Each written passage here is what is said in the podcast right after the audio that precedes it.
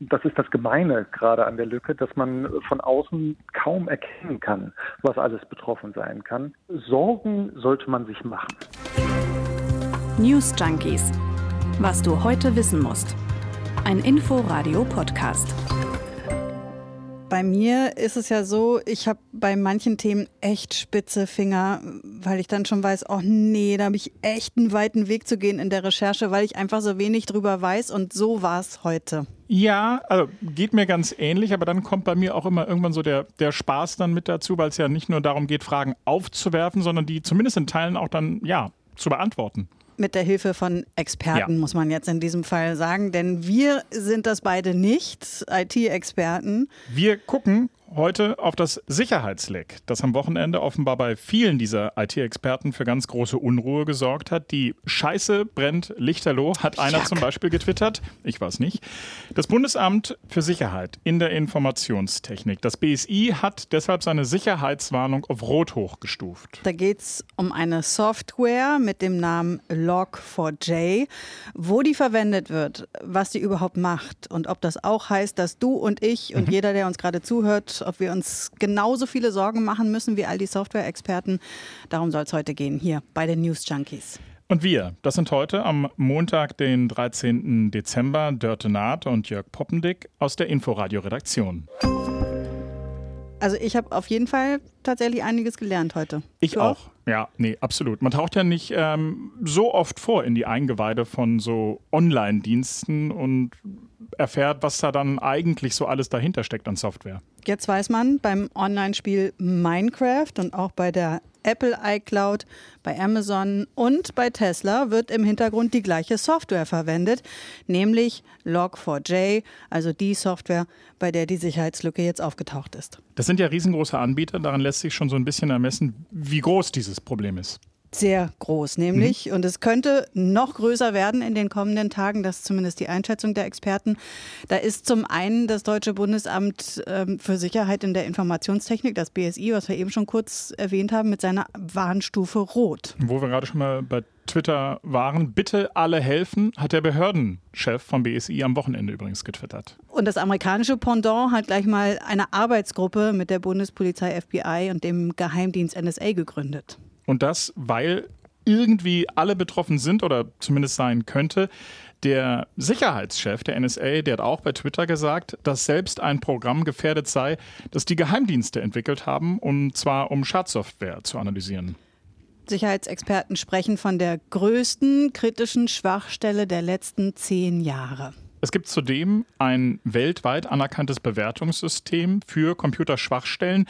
Und die haben das Problem mit dem Schweregrad 10 von 10 eingestuft. So, damit, äh, Jörg, haben wir jetzt, glaube ich, deutlich gemacht, ja. dass es tatsächlich ein großes Problem gibt. Ein bisschen schwieriger wird es dann für den Laien nachzuvollziehen, was eigentlich die Ursache ist. Hm, also die Schwachstelle ist Log4j. Der ARD-Digitalexperte Jörg Schieb der hat das heute so erklärt. Besonders schlimm ist im vorliegenden Fall aber, dass das Sicherheitsleck in einem Programm einer sogenannten Bibliothek gefunden wurde, die unglaublich populär ist. Unzählige Server und Online-Dienste nutzen diese kostenlos verfügbare Programmroutine, um Nutzerzugriffe zu protokollieren.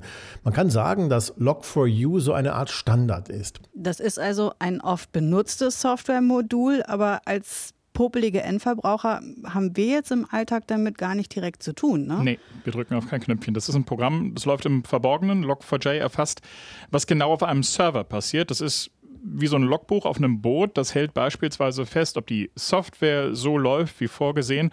Und damit kann man dann beispielsweise später Fehler nachvollziehen.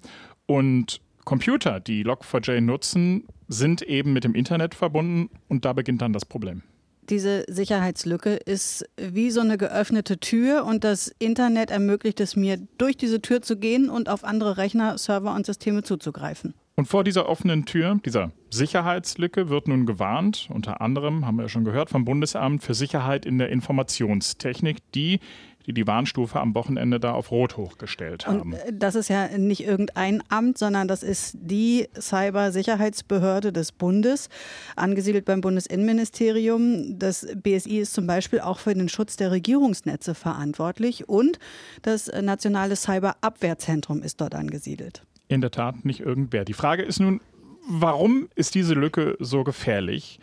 Weil sie so weit verbreitet ist, haben wir gerade schon gehört, heißt, man hat damit auch auf sehr viele Rechner potenziell Zugriff.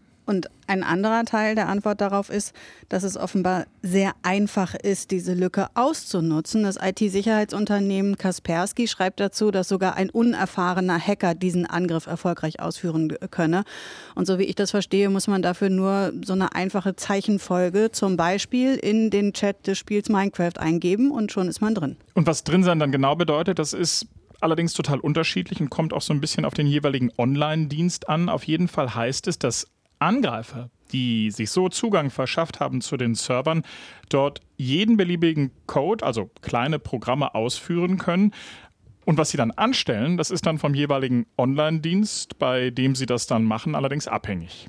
Die Sicherheitsexperten warnen auf jeden Fall davor, dass da Zugangsdaten abgegriffen werden können, Passwörter, aber auch Kontoverbindungen. Es ist wohl aber auch vorstellbar, dass sie die volle Kontrolle über den Rechner bekommen können, also den Kapern quasi, indem sie da sogenannte Ransomware installieren. Das heißt, sie verschlüsseln Daten, sodass der Eigentümer da nicht mehr drankommt. Kennt man äh, schon von so äh, Erpressungsversuchen, die es ja schon gab in der Vergangenheit, dass der Rechner oder ganze Rechnersysteme von Hackern erst dann wieder freigegeben werden, wenn zum Beispiel Lösegeld gezahlt wird. Eine andere Sache, die möglich ist, bei mir zumindest vollkommen neu, auf die hat uns Philipp Schäffer hingewiesen, der ist auch IT-Experte, eigentlich professioneller Hacker, der für Behörden und Unternehmen nach Lücken in deren Systemen sucht. Na, und der sagte, dass es äh, schon Hinweise darauf gibt, dass Teile der angegriffenen Rechnerkapazitäten genutzt werden, um Kryptowährung zu schürfen. Dafür werden äh, sogenannte Crypto-Miners installiert, also Programme, die dann eben Teile der angegriffenen Hardware nutzen. Dabei geht nichts kaputt, es werden keine Daten geklaut. Vielleicht läuft der Rechner heiß, aber mehr passiert nicht. Und für den Angegriffenen ist das also erstmal relativ harmlos. Na, Im Gegensatz zum dritten Angriffsszenario, das Philipp Schäffer uns geschildert hat, Spionage und zwar sowohl Industriespionage als auch im staatlichen Kontext. Auch da bestehe jetzt mit dieser Lücke die Möglichkeit, einen Fuß in die Tür zu bekommen. Das heißt, jetzt schnell äh, ein Stück Software zu installieren, das ähm, als Backdoor dient, das heißt, das später dann ähm, weiterhin Zugriff auf das System gewähren kann, auch wenn diese Lücke schon längst behoben ist. Vielleicht muss man an dieser Stelle zumindest einmal auch sagen, dass alle diese Sicherheitsexperten, also auch die von Kaspersky zum Beispiel, dass die auch ihr Geld verdienen mit so einer Gefahr. Ne? Ja, stimmt. Aber das BSI ja jetzt zum Beispiel nicht und die sind auch alarmiert. Was mich verunsichert, ist, dass das BSI auch sagt, dass das Ausmaß der Bedrohung aktuell nicht abschließend feststellbar sei. Also was genau gerade passiert, das werden wir erst noch erfahren, wenn überhaupt. Viele Firmen haben auf jeden Fall schon reagiert. Die Nachrichtenagentur Reuters hat das gerade abgefragt. VW, die Lufthansa, die Deutsche Telekom, die haben alle ihre Sicherheitsvorkehrungen hochgefahren und Sicherheitsteams aktiviert. Die Telekom hat unter anderem auch ihre Kunden darauf hingewiesen, dass manche Anwendungen heute vielleicht ein bisschen langsamer waren oder sind, weil da die Systeme getestet und überprüft werden. Und das Bundesamt für Sicherheit in der Informationstechnik hat eben auch darauf hingewiesen, dass mehrere Stellen in der Bundesverwaltung auch diese Schwachstelle aufweisen, dass es da also verwundbare Systeme gibt bzw. gab. Denn das BSI hat dem Magazin Spiegel auch gesagt, dass entsprechende Schutzmaßnahmen schon eingeleitet worden sind dass Hacker im großen Stil nach Rechnern mit dieser Lücke suchen, das ist wohl offensichtlich für die Sicherheitsexperten. Die haben nämlich sogenannte Massenscans registriert, auch das BSI. Und das heißt, da durchsuchen Menschen das Internet nach Computern, die online sind und dann eben über diese Lücke attackiert werden können. Und die Verteidiger versuchen nun schneller zu sein. Gut und Böse liefern sich da jetzt also gerade ein Wettrennen. Für uns als unbedarfte Verbraucher bedeutet das jetzt aber nicht, dass wir uns ja, zurücklehnen können und dazuschauen. Klar ist, handeln müssen erst einmal alle die, die einen Server im Netz betreiben. Die brauchen erstmal dringend ein Sicherheitsupdate. Aber das gilt eben auch für dich und mich und mhm. überhaupt jeden mit einem Computer, äh, auch ohne Server. Auch wir sollten updaten, updaten, updaten. Und weil Hacker Zugangsdaten auf Servern stehlen könnten, um dann möglicherweise in unsere Konten vorzudringen, müssen wir eben auch alle vorsichtiger werden, sagt unser ARD-Experte Jörg Schieb. Das bedeutet, nicht überall dasselbe Passwort verwenden, sondern idealerweise in jedem Online-Konto ein anderes. Passwortmanager können dabei helfen, den Aufwand in Grenzen zu halten. Vor allem aber sollten wir überall womöglich die Zwei-Faktor-Authentifizierung aktivieren. Das ist ein zusätzlicher Schutz, kostenlos, eine Art zweites Vorhängeschloss. Neben Benutzername und Passwort muss dann beim Login noch ein weiterer Code eingegeben werden. Ein Code, der zum Beispiel im eigenen Smartphone erzeugt wird. Die Folge ist, Erbeuten Cyberkriminelle meine Zugangsdaten, kommen sie damit trotzdem nicht in meine Online-Konten hinein. Und das ist das, was wir tun können. Ich frage mich ja persönlich bei all dem, was ich eigentlich mache, wenn ich noch tüdeliger bin, als ich jetzt schon bin, also so mit, mit, mit 70. Das wird ja Hat er doch gesagt, Passwortmanager. Die übernehmen das dann, die, die Arbeit deines Gehirns. Mhm. Ist auch irgendwie eine, eine, gruselige Vorstellung. Die ersten übrigens, die diese Schwachstelle in der Software bemerkt haben, das war das Sicherheitsteam von Alibaba und schon vor ein paar Wochen. Alibaba, das ist die größte IT-Firmengruppe Chinas. Die haben das an die Entwickler von Log4j gemeldet und zwar unter dem Radar. Das heißt dann Responsible Disclosure, also nicht an die große Glocke hängen. Und die Entwickler haben dann die Lücke geschlossen. Das hat uns äh, der IT-Spezialist und Hacker Philipp Schäffer, mit dem wir gesprochen haben, berichtet. Und dieser Fix ist quasi letzte Woche veröffentlicht worden. Und im Zuge dessen wurde dann auch veröffentlicht, hier gibt es eine Sicherheitslücke, bitte spielt möglichst schnell diesen Fix, diese, diese Updates ein. Ähm, und dann haben sich sofort die ersten drauf gestürzt und haben gesagt, oh, das scheint ja eine sehr interessante Sicherheitslücke zu sein.